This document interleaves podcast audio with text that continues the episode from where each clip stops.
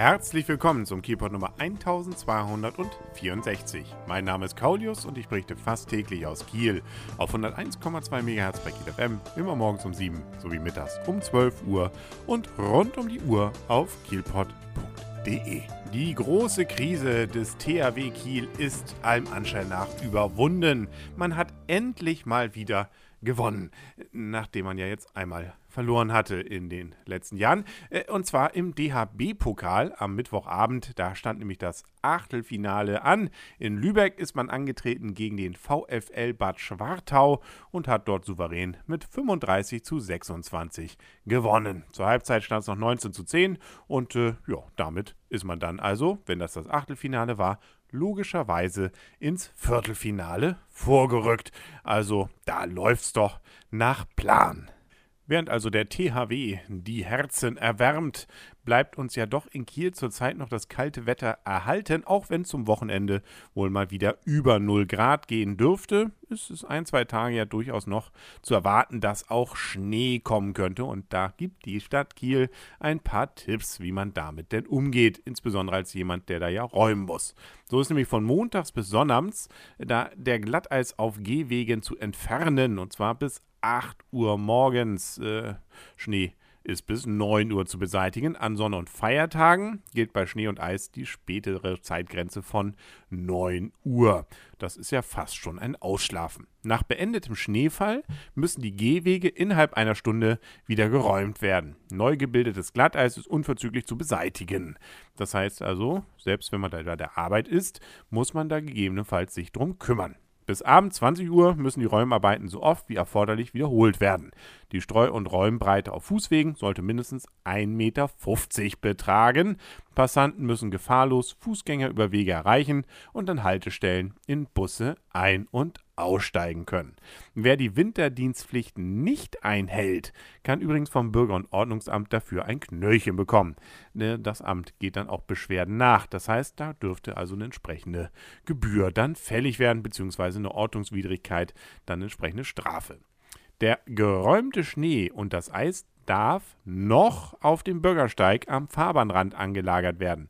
Besser ist es aber, schon jetzt so zu verfahren, wie es nämlich, äh, so heißt es hier in der Meldung der Stadt Kiel, 2013 Pflicht werden wird. Und 2013 ist ja nicht mehr lange hin. Grundsätzlich sollten Schnee und Eis auf geeignete Flächen des eigenen Grundstücks geschippt werden. Nur wenn dies nicht möglich ist, kann der Gehweg über Seitenstreifen dafür genutzt werden. Auch diese bevorstehende Änderung der Straßenreinigungssatzung darf schon jetzt angewendet werden. Na, guck an. Während der Zeit, in der geräumt werden muss, sind Unebenheiten, die durch festgetretenen Schnee entstanden sind, auch bei anhaltendem Schneefall so oft wie erforderlich unverzüglich zu beseitigen. Na Mensch, da ist ja doch dann einiges zu tun. Äh, ja, ein schönes Problem zurzeit ist ja auch die Parkplatzsuche. Dabei ist es ja durchaus teilweise nicht ganz mehr so möglich zu parken, wie es denn eigentlich vorgeschrieben ist. Nämlich dann immer so ja teilweise mit halbem Auto noch auf dem Gehweg oder ähnliches. Wenn das alles voll Schnee ist, da wird es manchmal eng. Ähm, eigentlich ändert das natürlich nichts daran, dass man dann so parken muss. Aber es wird immerhin der Hinweis gegeben, man muss dann zumindest so parken, ähm, dass drei Meter Durchfahrtsbreite noch möglich sind für nämlich eben Räumfahrzeuge, Einsatzfahrzeuge, Müllabfuhr und so weiter. Ansonsten werden die Wagen nämlich abgeschleppt. Ja, die Feuerwehr weist außerdem darauf hin, dass Hydranten und die dazugehörigen Hinweisschilder ebenfalls von Schnee und Eis freizuhalten sind. Zugeschneite und zugeschobene Hydranten müssen im Notfall gesucht, ja, irgendwo hier waren sie doch, such, such, such und freigeschaufelt werden. Problematisch ist es auch, wenn Autofahrer unbeabsichtigt auf einem Hydranten parken. Ja, das kann natürlich blöd werden. Feuerwehrzufahrten dürfen natürlich auch durch große Schneemengen nicht versperrt werden.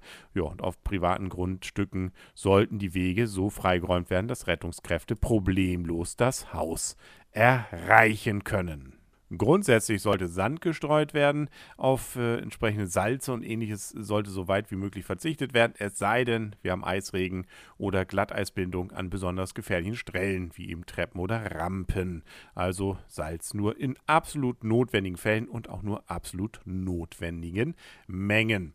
Des Weiteren bittet man natürlich darum, die Möglichkeit zu bieten dem ABK, dass man die Mülltonnen erreicht, dass die entsprechend abtransportiert und wieder hingestellt werden können.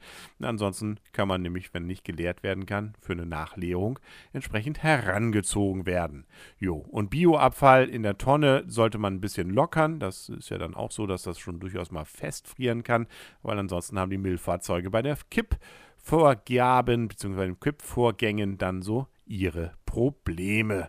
Dann wird noch darauf hingewiesen, dass auch das Warmlaufen lassen eines Autos nicht nur sowohl fürs Auto nicht so doll ist wie für die Umwelt, sondern sogar für den eigenen Geldbeutel seine Probleme haben kann. Man kann nämlich verwarnt werden und das sogar gebührenpflichtig, wenn das dann festgestellt wird. Jo, und dann sollte man bitteschön auch vorsichtig sein, wenn man irgendwo auf Eis tritt, insbesondere die Seen und Teiche halten sicherlich noch nicht. Dafür war die Frostperiode denn dann auch zu kurz bisher und wird ja auch schon wieder warm. Also mit dem Eisvergnügen auf dem kleinen Kiel, das glaube ich, wird wohl jetzt so erstmal noch nichts werden. Also Vorsicht äh, mit dem Eise und dem Schnee. Wir hören uns dann morgen wieder auf 101,2 MHz bei Kiel FM und auf kielport.de. Bis dahin alles Gute, euer und ihr Kaulius und tschüss.